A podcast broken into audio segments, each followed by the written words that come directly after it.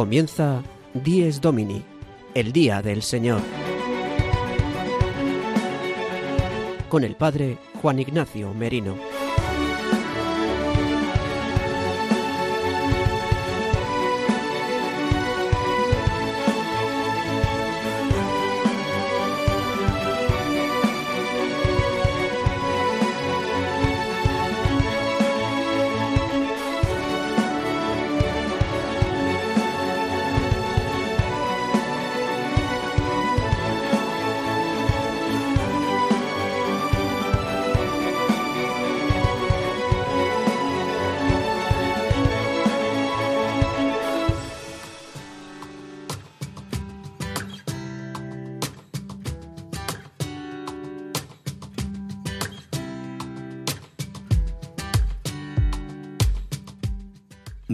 Queridos amigos de Radio María.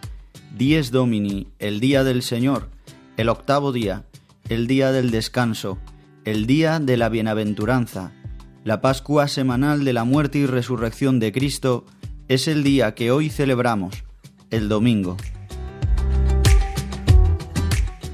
Hoy, domingo 13 de febrero de 2022, celebramos el sexto domingo del tiempo ordinario, comenzaremos la segunda semana del Salterio y celebramos también la jornada de la lucha contra el hambre, la campaña de Manos Unidas. En todas nuestras parroquias hoy se celebrará esta jornada en la que también la colecta del fin de semana será destinada para esta campaña de la lucha contra el hambre, de la que también hablaremos en el programa de hoy. En el magazín de las mañanas del domingo, en Dies Domini, el Día del Señor, os acompaña el Padre Juan Ignacio Merino, que durante los próximos 55 minutos, desde las 8 de la mañana a las 9 si nos escucháis desde la península y una hora menos en Canarias, o si lo hacéis una vez emitido el programa desde los podcasts de Radio María. Queremos, eh, tanto yo como el equipo, invitaros a vivir hoy el domingo, el Día del Señor, con la alegría de la resurrección. La resurrección de Cristo es la que nos hace vivir hoy con alegría, sentirnos y vivir la bienaventuranza que nos ha traído Jesucristo muriendo y resucitando por nosotros.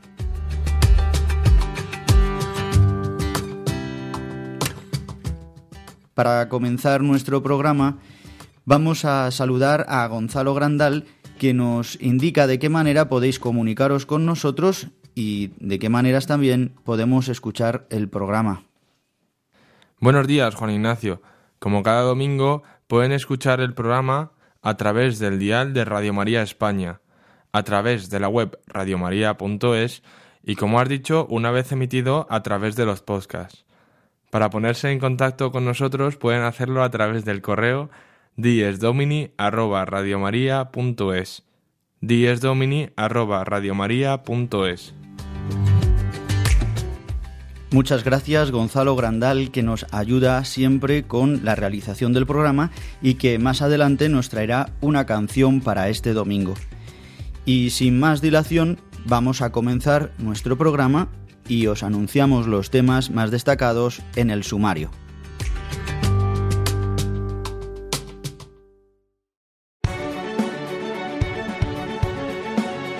El sumario de Dies Domini.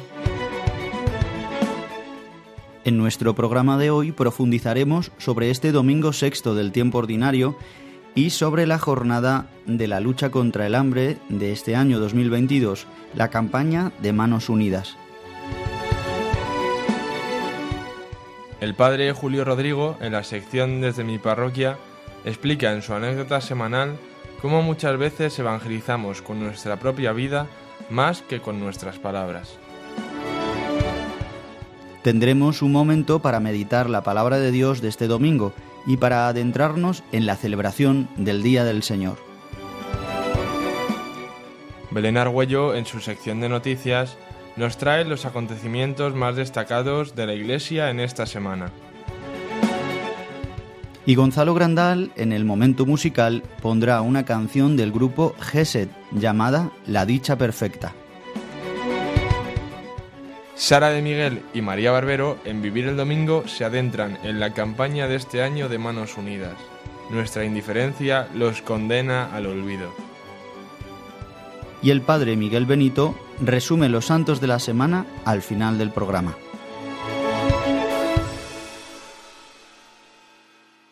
Hay una alegría tan grande como llevar agua potable donde no llega, tan vital como el acceso a la sanidad y a la educación en los lugares más olvidados, tan necesaria como alimentarse cada día. La alegría de vencer nuestra indiferencia y ayudar a hacerlo posible. No les des la espalda. Contra el hambre, actúa. Entra en manosunidas.org y colabora.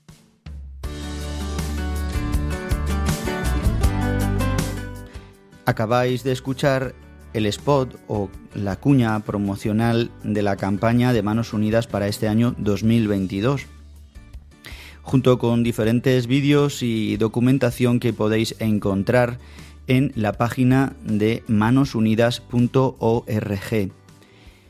La historia de la campaña contra el hambre comenzó en el año 1955, cuando la Unión Mundial de Organizaciones Femeninas Católicas hizo público un manifiesto en el que, respondiendo a un llamamiento de la Organización de Naciones Unidas para la Agricultura y la Alimentación, la llamada FAO, anunciaba su compromiso en la lucha contra el hambre en el mundo. Y en el año 1959, unas mujeres de Acción Católica de España tomaron el testigo y lanzaron la primera campaña contra el hambre a partir de la cual se fueron configurando eh, las diversas campañas hasta la campaña actual de Manos Unidas. Estas mujeres de Acción Católica Española respondieron a este llamamiento que denunciaba el hambre de paz, de cultura y de Dios que padece gran parte de la humanidad y realizaron la primera campaña en España contra el hambre en el año 1960, a partir de la cual pues se han ido configurando eh, las diferentes campañas hasta el día de hoy. Aquel año de 1960 y año tras año se fueron organizando ayunos y colectas para denunciar y luchar contra el hambre, y poco a poco el importe que se recaudaba iba subiendo hasta que en 1970 la recaudación fue mayor de lo habitual, pero fue ese año, sobre todo, cuando la organización de la campaña se consolidó, ya que la Conferencia Episcopal Española acordó que se hiciera una colecta extraordinaria contra el hambre en el mundo en todas las parroquias de España y siempre se realiza el segundo domingo de febrero y que se convoca una jornada de ayuno voluntario el viernes anterior a dicho domingo. Pues esta campaña que, lleva a cabo esta organización Manos Unidas, que la Iglesia en España nos invita hoy a pensar en tantos hombres y mujeres que pasan hambre, cuántos niños, cuántos desfavorecidos por lo que estarán hoy en la oración de toda la Iglesia en España y también en, nuestros bolsillos, porque la, la, colecta de hoy para toda, en todas las parroquias se destinará a manos unidas. Más adelante en nuestro programa, en la sección Vivir el Domingo, María Barbero y Sara de Miguel nos hablarán sobre la campaña de este año y nos invitarán también, pues hoy a la generosidad y a rezar por todas las personas que en el mundo pasan hambre, pasan injusticia y tienen también, como decía este manifiesto de las mujeres de Acción Católica Española, que buscan el hambre de Dios, de cultura, de dignidad. Pues, queridos amigos, os invito a que nos introduzcamos también en esta jornada de Manos Unidas. Y como siempre en nuestro programa comenzamos con la sección del Padre Julio Rodrigo titulada Desde mi parroquia, una sección en la que el Padre Julio Rodrigo, desde Boadilla del Monte, desde su parroquia, nos cuenta una anécdota edificante, una anécdota que nos ayuda a vivir la fe, a aterrizar nuestra fe en el día a día. Y hoy nos va a hablar cómo vale más eh, una vida cristiana que muchas veces solamente las palabras escuchamos al padre Julio Rodrigo.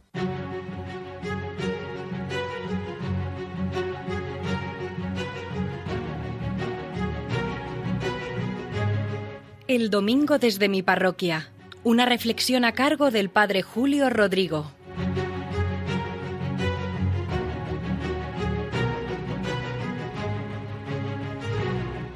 Muy buenos días a todos los oyentes de Radio María, a todos los que en esta mañana escuchan este programa del Día del Señor, Dies Domini. Todos lo sabemos muy bien, el año pasado, el 2021, no fue un año fácil en lo económico, más bien fue todo lo contrario, muy complicado, muy difícil. Con la pandemia y las restricciones que conllevaba, muchos sectores han sufrido muchísimo. Al lado de la parroquia hay un hotel muy bonito, a lo mejor alguna vez he hablado de ello. Está instalado en un antiguo convento del siglo XVII y están especializados en eventos familiares y empresariales. El año pasado escaseaban esos eventos y decidieron abrir el hotel como restaurante a la carta, que esa especialidad no la tenían. El gerente me dijo, Padre, el 19 de marzo, el día de San José, empezamos con el restaurante a la carta. ¿Quiere venir? Y enseguida le dije que sí, hombre, con muchísimo gusto, acepto la invitación. Iré con mi madre, lo único. ¿Te parece? Por supuesto. Venga con quien quiera. Mi madre en ese momento ya estaba muy débil y anciana, tenía 94 años para cumplir casi 95.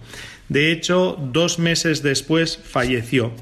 Pero lo de salir a comer, a tomar algo en restaurantes, bares y cafeterías le encantaba y le ha encantado hasta el final de su vida. En esto que nos pasa como a todos los españoles, que a casi todos nos gustan los locales de restauración. El caso es que el día de San José, el 19 de marzo, fui a comer con mi madre. Mi madre iba en su silla de ruedas. La comida fue perfecta, las instalaciones preciosas y el servicio esmeradísimo, todo de 10. Comimos muy a gusto, agradecimos a los camareros, al metre en especial, todo y nos marchamos. A los pocos días me vio el gerente y me preguntó ¿Qué tal la comida? Y yo le respondí Mira, Tomás, que se llama todo no bien, todo muy bien, muchísimas gracias. Y él me dijo algo que conservo en el corazón, y es lo que hoy quería comentarles. Todo esto que les he ido contando antes es como para enmarcar la anécdota. Y es que él me dijo, mira Julio, no sabes los comentarios tan bonitos que han hecho los camareros, porque decían lo siguiente, Qué bonito ver al padre con su madre tan mayor y ver cómo la cuidaba, cómo la ayudaba en la comida, cómo le hacía gestos cariñosos. De verdad te digo, esto me lo decía el gerente, que han quedado sorprendidos y muy gratamente, muy maravillados. La verdad es que me llamó la atención estos comentarios. Y pensándolo saqué como tres conclusiones. Yo no soy ejemplo de nada, porque de verdad que soy un pecador de tomo y lomo, que se suele decir. Pero en fin, de esta anécdota saqué como tres conclusiones que a todos nos puede servir. Que a pesar de nuestros muchos pecados y de nuestros vaivenes y de sentirnos indignos, que la gracia de Dios actúa en nosotros, sin duda alguna, y sin darnos cuenta, si nos abrimos con sinceridad a Cristo, a su Evangelio, que eso va calando en nuestras vidas y nos va transformando. La segunda conclusión que saqué es que la mejor predicación es siempre nuestra vida. Un ejemplo de vida santa vale más que miles de palabras. Es más, si la palabra de Dios no se hace vida, no se hace carne en nosotros, de poco sirve. Es más, al final somos cristianos que vamos dando como un antitestimonio, no somos ejemplo de nada. Y la tercera conclusión que saqué es que a veces no podemos evangelizar explícitamente, anunciando la palabra de Dios, a todos nos pasa, o estamos en un contexto frío, o estamos en un contexto de rechazo, algunos viven en lugares, en países donde hay una prohibición expresa para que la Iglesia realice su misión. Pues bien, en esas circunstancias, que hable nuestra vida, que esa sí puede hablar sin decir ninguna palabra. Y créanme, como les comento en esta anécdota, que muchas veces habla muy alto y muy eficazmente. Nada más, que les deseo de nuevo un feliz domingo y nos volvemos a escuchar la semana que viene. El domingo desde mi parroquia. Una reflexión a cargo del Padre Julio Rodrigo.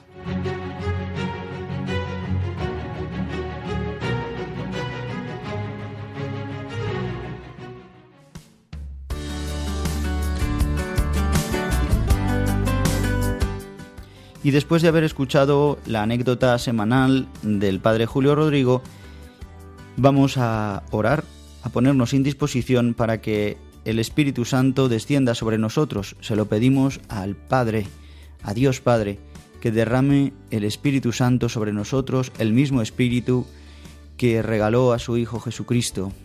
Vamos a pedirle a través de la oración colecta que escucharemos y oraremos en la Santa Eucaristía, donde como otras veces ya os he dicho, es el presidente, el presbítero o en su caso el obispo, el que en nombre de toda la comunidad eclesial, en nombre de la Asamblea, recoge todas nuestras oraciones invocando el nombre de Dios.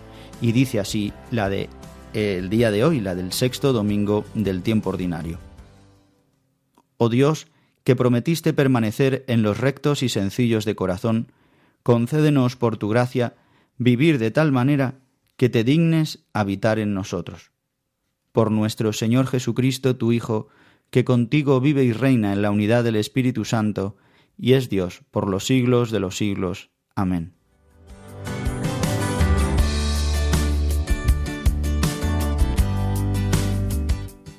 En la carta apostólica de San Juan Pablo II, Dies Domini, nombre que da título a nuestro programa, en el número 25 nos dice, el domingo es pues el día en el cual, más que en ningún otro, el cristiano está llamado a recordar la salvación que ofrecida en el bautismo le hace hombre nuevo en Cristo. Sepultados con Él en el bautismo, con Él también habéis resucitado por la fe en la acción de Dios que resucitó de entre los muertos. El Papa San Juan Pablo II en este capítulo en el que habla sobre el día de la nueva creación, refiriéndose al día del domingo, al dies domini, nos muestra cómo verdaderamente hoy es el día en que celebramos la resurrección del Señor, el misterio pascual de Cristo, en el que también renovamos nuestro bautismo y lo hacemos patente en nuestra vida cristiana. La palabra de Dios para este domingo sexto del tiempo ordinario nos va a recordar que hemos sido llamados a una bienaventuranza, que es la de Cristo, que es la de participar en su muerte y en su resurrección, y que a través del Espíritu Santo podemos vivir de una manera diferente y nueva. San Pablo nos lo recordará también en la segunda lectura, cuando nos va a decir que la resurrección de Cristo fundamenta nuestra fe y que si solo vivimos para esta vida, dice, somos muy desgraciados. Os voy a leer justamente lo que dice eh, en este aspecto San Pablo en la carta a los Corintios, que como sabéis estamos leyendo de manera continua durante todos estos domingos del tiempo ordinario. Y continuamos en el capítulo 15, donde dice, dice, si hemos puesto nuestra esperanza en Cristo solo en esta vida, somos los más desgraciados de toda la humanidad. Pero Cristo ha resucitado de entre los muertos y es primicia de los que han muerto. Hoy esta palabra nos da luz también para adentrarnos en las otras dos lecturas, en la primera lectura del profeta Jeremías y en la lectura del evangelista San Lucas. Justo hoy vamos a escuchar las bienaventuranzas del evangelista San Lucas, que hace cuatro bienaventuranzas y cuatro llamadas maldiciones o lamentos que Jesús dice a sus discípulos y a todo el pueblo que estaba congregado, dice San Lucas, en una llanura, y que San Mateo nos habla de que lo hizo en un monte, en el monte de las bienaventuranzas. Sea donde fuere, eh, Jesús da esta palabra de vida, esta nueva alianza, este mm, no nuevo decálogo, pero sí eh, la novedad de Cristo, en el que lleva a lo más alto la ley y los profetas, lo lleva a plenitud. En estas bienaventuranzas nos habla de algo muy paradójico, y es que mm, son bienaventurados los que sufren en este mundo, los más desgraciados, los pobres, los que ahora tenéis hambre, los que ahora lloráis, Bienaventurados vosotros cuando os odien y os excluyan y os insulten y proscriban vuestro nombre como infame por causa del Hijo del Hombre. Y dice, alegraos ese día y saltad de gozo, porque vuestra recompensa será grande en el cielo. Y a continuación hace las cuatro maldiciones o lamentos. Ay de vosotros los ricos, ay de vosotros los que estáis saciados, ay de los que ahora reís, ay si todo el mundo habla bien de vosotros. Estas bienaventuranzas las dirige concretamente a sus discípulos y a los que le escuchan, porque Jesús sabe que sufren. Y Jesús sabe también y conoce sus corazones, que muchos de ellos también están saciados de las cosas de este mundo, que muchos de ellos se ríen de las cosas de Dios, que muchos de ellos eh, se creen superiores. Por eso les va a hablar en verdad. Por eso la Iglesia hoy nos regala también esta mm, profecía de Jeremías donde recalca el profeta de parte de Dios. Bendito, dichoso, bienaventurado el hombre que confía en Dios, que pone su confianza en Dios, será como un árbol plantado junto a corrientes de agua, que da fruto en su sazón. Y en cambio dice, maldito el hombre que confía en el hombre. ¿No? Será como paja que se lleva el viento. Estas mismas palabras las vamos a escuchar en el Salmo responsorial, que en este caso es el Salmo número uno, el primer Salmo, con el que comienza el libro de los Salmos. Y dice así, Dichoso el hombre que no sigue el consejo de los impíos, ni entra por la senda de los pecadores, ni se sienta en la reunión de los cínicos, sino que su gozo es la ley del Señor, y medita su ley día y noche. Será como un árbol plantado al borde de la acequia, da fruto en su sazón, y no se marchitan sus hojas, y cuanto emprende tiene buen fin. No así los impíos, no así, serán paja que arrebata el viento, porque el Señor protege el camino de los justos, pero el camino de los impíos acaba mal. Mm, qué sabiduría más profunda contiene este salmo, como todos los salmos de la Escritura. Este es el salmo primero, donde se nos muestra esta parábola que aparece constantemente en la Escritura, los dos caminos, el camino del bien y el camino del mal, el camino de la bendición y el camino de la maldición, el camino del que pone su confianza en Dios y el camino del que no la pone en Él, la pone solamente en el hombre. Por eso nosotros hoy somos llamados a convertirnos. Así hemos puesto nuestra confianza en esta semana en nosotros mismos, nos volvamos a Dios y volvamos a poner nuestra confianza en el único que puede darnos esperanza, vida y alegría, el que hace que nuestra vida se vaya planificando, en la que tiene sentido todo sufrimiento y todo mal.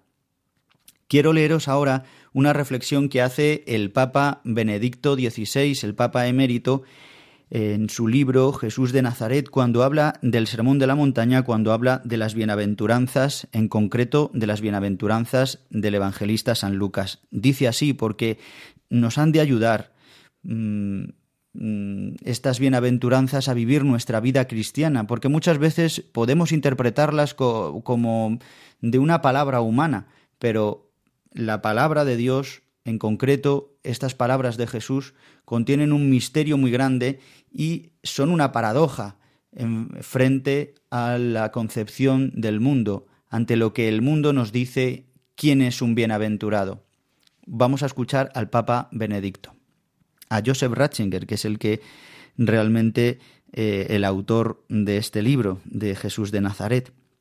Dice, las bienaventuranzas son promesas en las que relumbra la nueva imagen del mundo y del hombre inaugurada por Jesús, la transvaloración de los valores.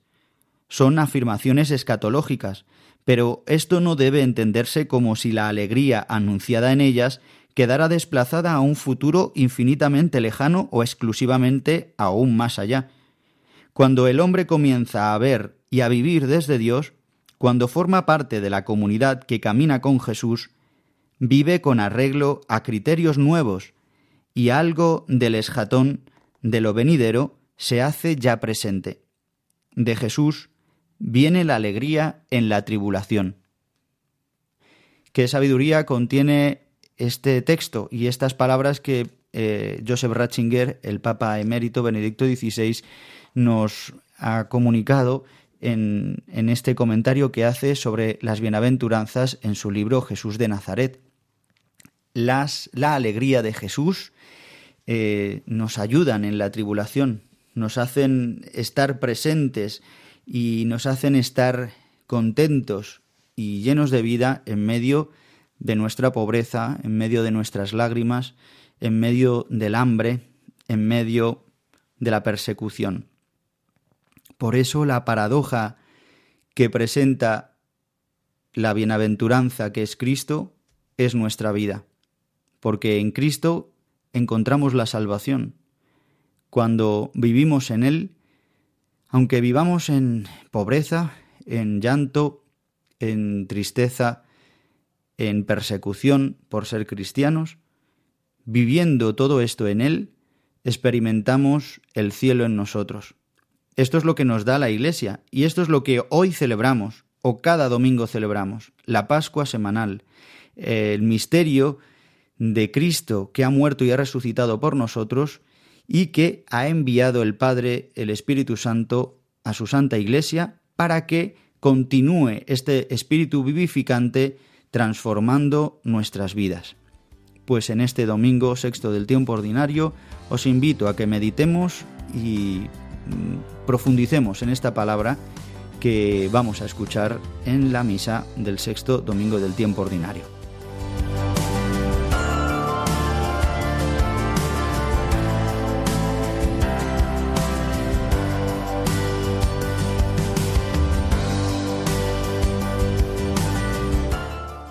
Y vamos a continuar poniendo un tono musical a nuestro programa, una canción que nos trae Gonzalo Grandal y que nos va a ayudar a profundizar en esta palabra y en la, en la bienaventuranza que nos ha traído Cristo Jesús.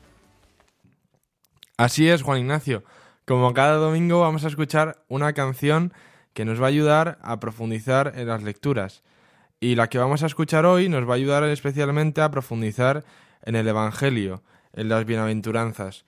Esta canción que vamos a escuchar se llama La dicha perfecta del grupo Geset.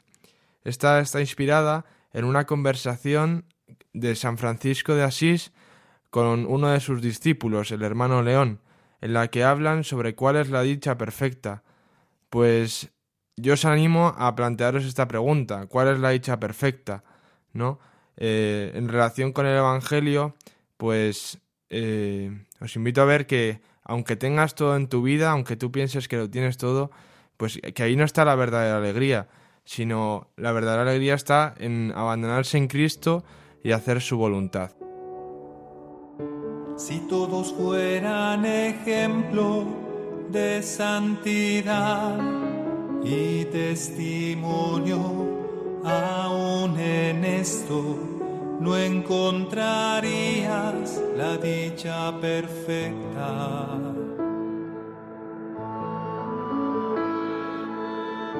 Si los hermanos brillantes con sus palabras convirtieran a miles, aún en esto no encontrarías la dicha perfecta.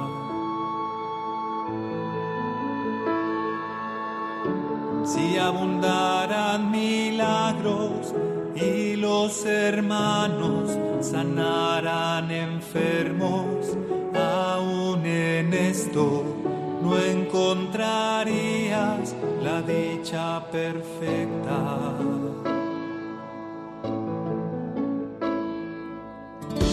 Si los hermanos hablaran todas las lenguas aún en esto no encontrarías la dicha perfecta. Dime, hermano Francisco, en dónde se encuentra la dicha perfecta.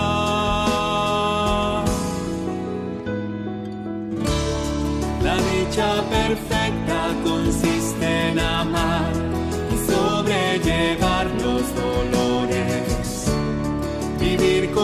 paciencia la tribulación y con caridad las injurias. En esto se encuentra la dicha perfecta.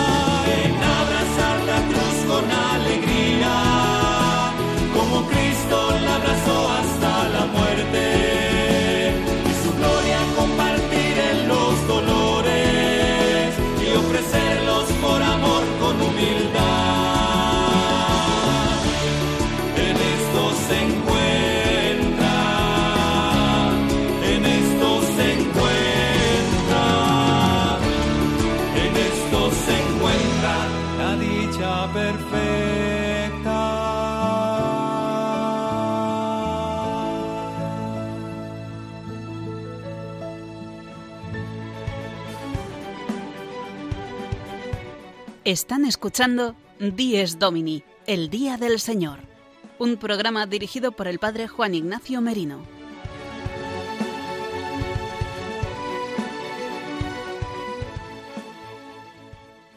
Y continuamos en Dies Domini.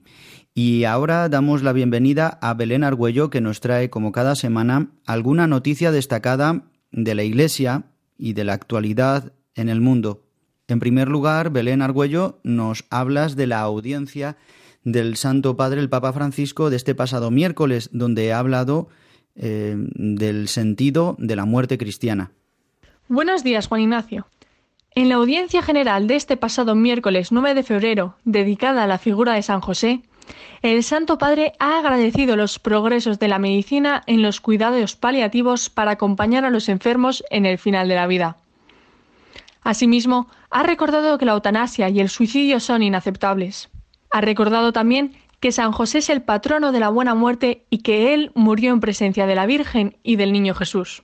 Escuchamos al Papa. La segunda consideración tiene que ver con la calidad de la muerte misma, la calidad del dolor, del sufrimiento. De hecho, debemos estar agradecidos por toda la ayuda que la medicina se está esforzando por dar para que a través de los llamados cuidados paliativos, toda persona que se prepara para vivir el último tramo del camino de su vida pueda hacerlo de la forma más humana posible. Pero debemos estar atentos a no confundir esta ayuda con derivas inaceptables que llevan a matar. Debemos acompañar a la muerte, pero no provocar la muerte o ayudar a cualquier forma de suicidio. Y una segunda noticia que nos traes, Belén, es que en esta semana que empezamos hoy celebra la Iglesia la Semana del Matrimonio. La Conferencia Episcopal Española, a través de la Subcomisión para la Familia y la Defensa de la Vida, invita a celebrar la Semana del Matrimonio, de este lunes 14 al domingo 20 de febrero, en todas las diócesis españolas, con motivo del Año de la Familia convocada por el Papa Francisco. Con el lema Matrimonio es más, contará con numerosas actividades y tiene como objetivo ser una oportunidad para que los matrimonios católicos renueven su compromiso así como mostrar a la sociedad la belleza del matrimonio. Y seguramente, como saben nuestros oyentes, ayer la Iglesia en España pues tuvo una desgraciada noticia y es eh, la muerte de uno de nuestros obispos. Ha fallecido el obispo auxiliar de Barcelona, Monseñor Antoni Badel y Ferrer, ayer sábado 12 de febrero, fiesta de Santa Eulalia, patrona de Barcelona. Según ha comunicado la diócesis de Barcelona, ha fallecido en la paz del Señor tras una larga enfermedad. A lo largo de los próximos días se llevarán a cabo las exequias. Y para terminar, Belén Argüello, nos cuentas sobre la entrada de el nuevo obispo de Alicante Orihuela, el nuestro querido don José Ignacio Munilla. Monseñor José Ignacio Munilla hasta ahora obispo de San Sebastián, ha tomado posesión de la diócesis de Orihuela, Alicante, en la Santa Misa que se celebró ayer, sábado 12 de febrero, en la Catedral del Salvador y Santa María de Orihuela. Monseñor Munilla sucederá en el cargo a Monseñor Jesús Murgui, quien ha gobernado la sede de Orihuela, Alicante, desde 2012 y cuya renuncia por edad fue aceptada por el Papa Francisco el pasado 7 de diciembre. Monseñor Monilla ha declarado que acoge con paz, gratitud y confianza la nueva encomienda que la Iglesia le hace. Además, hoy domingo, el nuevo obispo de Alicante, Orihuela, hará entrada en la concatedral de Alicante y celebrará allí la Eucaristía. Muchísimas gracias, Juan Ignacio, y nos vemos el próximo domingo. Muchas gracias, Belén Argüello, por traernos, como siempre, unas pinceladas de las noticias de actualidad de la Iglesia.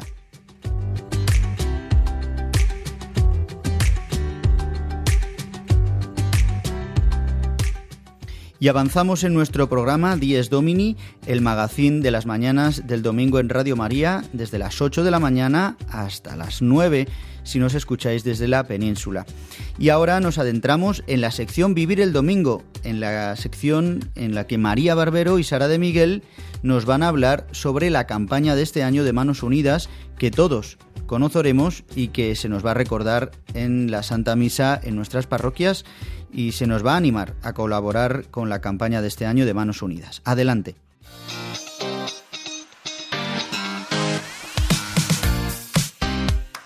Vivir el domingo, de la mano de María Barbero y Sara de Miguel.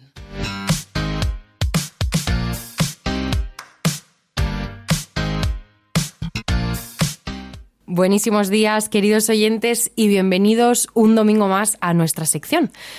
Este pasado viernes 11 de febrero se celebró el Día del Ayuno Voluntario y hoy se llevará a cabo la colecta de la campaña contra el hambre en el mundo. Junto al lema Nuestra indiferencia nos condena al olvido, Manos Unidas lanza su campaña número 63 contra el hambre en el mundo y también puntualiza que es hora de actuar, y más en un mundo golpeado por la pandemia del COVID-19, que ha cambiado la realidad que nos toca vivir. Esta campaña que arranca va a centrar su trabajo en denunciar cómo el muro de la indiferencia y la desigualdad condena al olvido a millones de personas empobrecidas y hambrientas. Ante esta nueva realidad, se nos invita a detenernos con una nueva mirada, que restablezca con honestidad y justicia las diferentes causas que siguen impidiendo que millones de seres humanos puedan vivir una vida verdaderamente digna ya que solo desde el reconocimiento de esta realidad tendremos posibilidades de participar en su transformación. La organización manifiesta su compromiso de mirarla desde los últimos, ya que, como dicen, ellos nos darán las claves para entender un mundo marcado por una profundización de la desigualdad que está empeorando las condiciones de vida de las poblaciones y, de manera muy especial, su derecho a la alimentación. Sara, hablemos de los datos recogidos este año. Pues mira, María, como cada año se han recogido los datos del hambre en el mundo, unas cifras que deberían hacernos pensar. Según el informe El estado de la seguridad alimentaria y la nutrición en el mundo, alrededor de 811 millones de personas pasaron hambre en 2020, unos 118 millones más que el año anterior. ¿Y qué comunica el Banco Mundial sobre la pobreza extrema en 2021?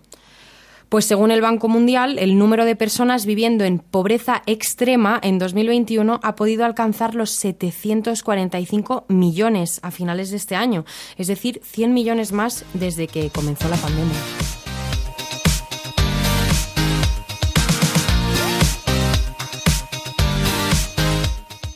Hemos querido traeros un segmento de la rueda de prensa que se llevó a cabo el miércoles 9 de febrero de cara a la campaña de este año, en la cual la presidenta de la organización, Clara Pardo, ha hecho mención en su discurso a la inequidad que se ha acrecentado durante la pandemia y que ha vuelto a ampliar la brecha entre los países pobres y ricos. Para la presidenta, combatir y denunciar las causas que perpetúan y acrecientan esas desigualdades es uno de los principales objetivos de Manos Unidas desde su fundación hace 63 años. Cualquier noticia al final desvía la atención de, las, eh, de, las, tragedias que hay fuera. O sea, cuando hay una, un terremoto en Haití, sale un día en la prensa, sale un día en los telediarios y al día siguiente vuelve a ver, puede ser desde los fichajes de fútbol a la crisis interna en la comunidad de no sé dónde o la, lío en el Parlamento. O sea, yo creo que no, no tenemos los ojos abiertos hacia afuera. O sea, es muy triste. O sea, esa indiferencia, yo creo que además, bueno, y es que el Papa ya nos lo decía con, en su Evangelii Gaudium, la globalización de la indiferencia. Yo creo que es una actitud, una actitud de que muchas veces preferimos no saber lo que pasa afuera Preferimos mirar aquí y no ver las. o sea, cambias de canal cuando ves algo desagradable. Eso sí, el culebrón todo. Pero, pero no, no estás.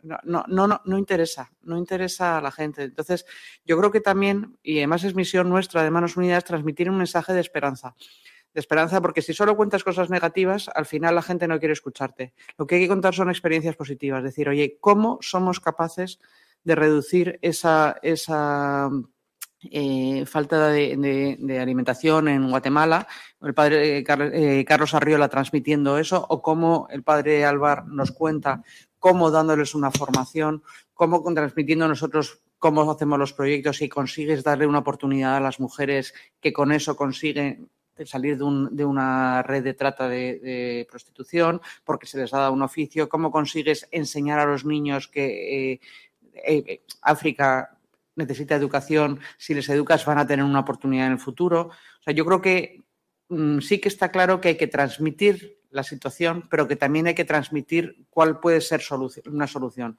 Y en esa solución además hay que involucrar a todo el mundo, porque todos podemos ayudar un poquito.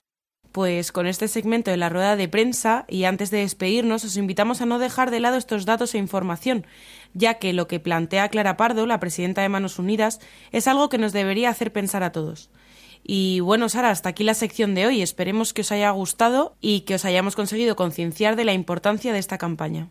Pues sí, María, porque creo que es un tema muy importante mm, a tener en cuenta. Muchísimas gracias a todos por escucharnos de nuevo. Muy feliz domingo y que Dios os bendiga.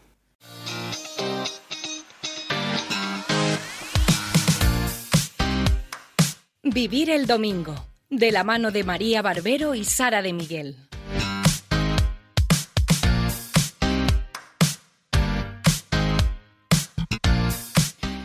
Damos las gracias a María Barbero y a Sara de Miguel, como siempre, por el esfuerzo que hacen preparando esta sección.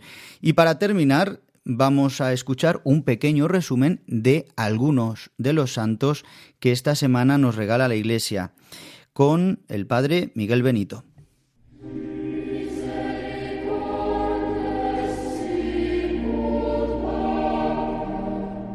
Los santos de la semana, con la colaboración del Padre Miguel Benito.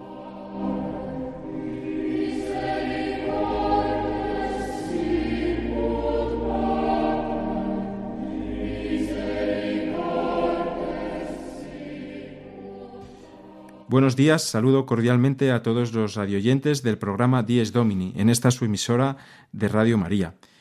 Vamos a comentar los santos y beatos que celebraremos, algunos de los santos y beatos que se celebrarán a lo largo de la próxima semana. Comienzo mencionando los santos Cirilo y Metodio, cuya memoria celebraremos mañana lunes, día 14 de febrero.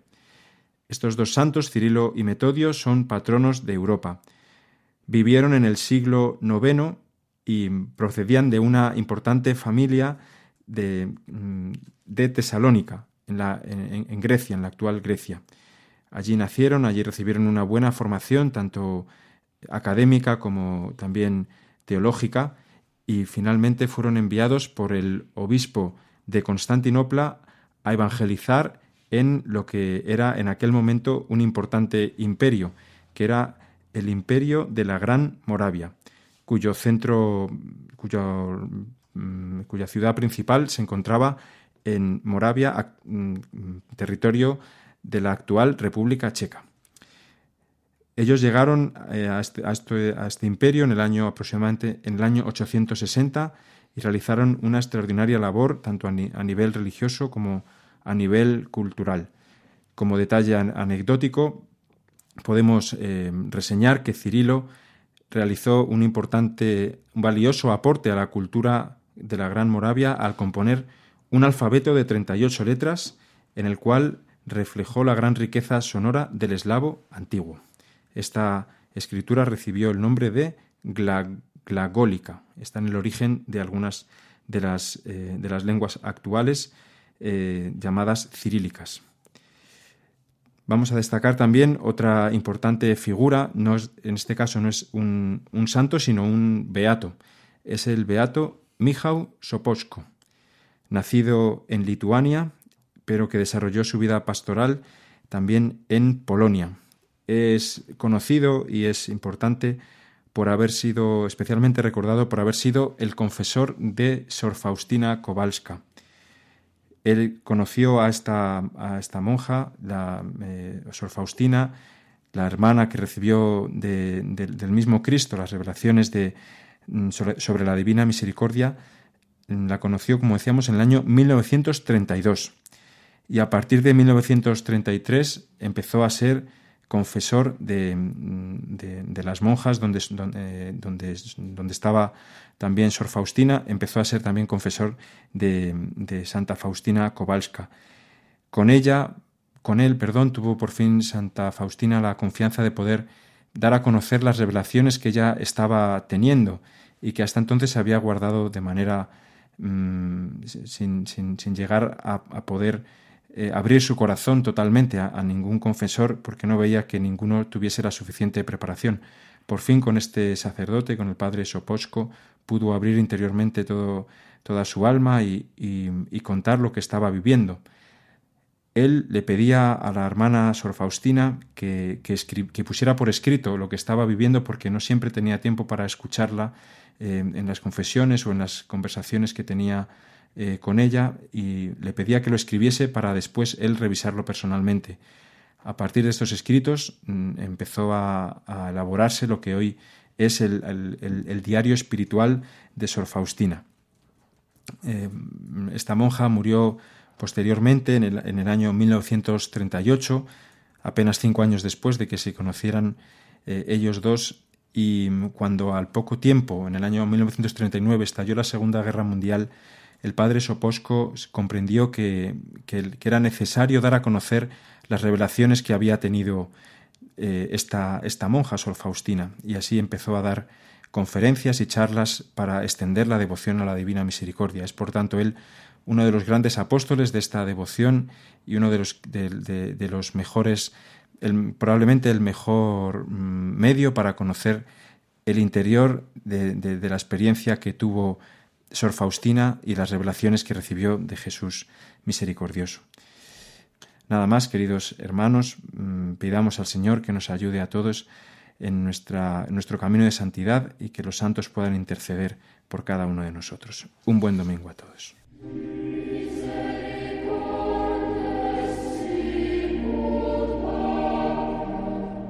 Los Santos de la Semana, con la colaboración del Padre Miguel Benito.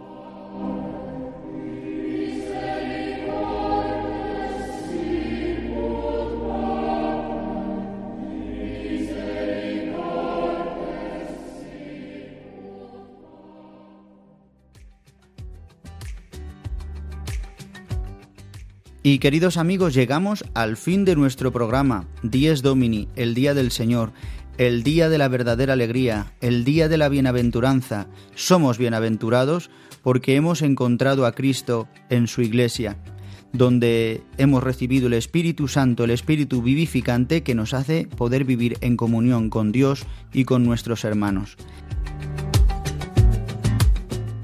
El que os habla, el padre Juan Ignacio Merino, se despide de todos vosotros y os reemplaza a la programación de Radio María. En unos minutos estará el padre Manuel Horta con palabra y vida como cada día.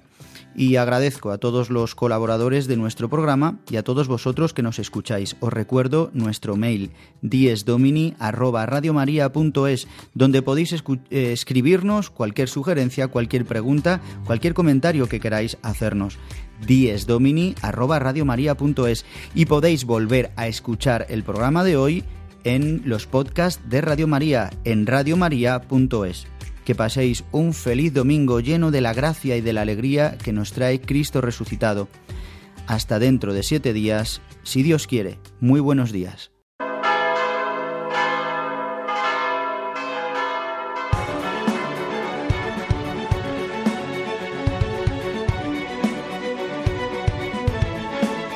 Han escuchado Dies Domini, el Día del Señor, con el Padre Juan Ignacio Merino.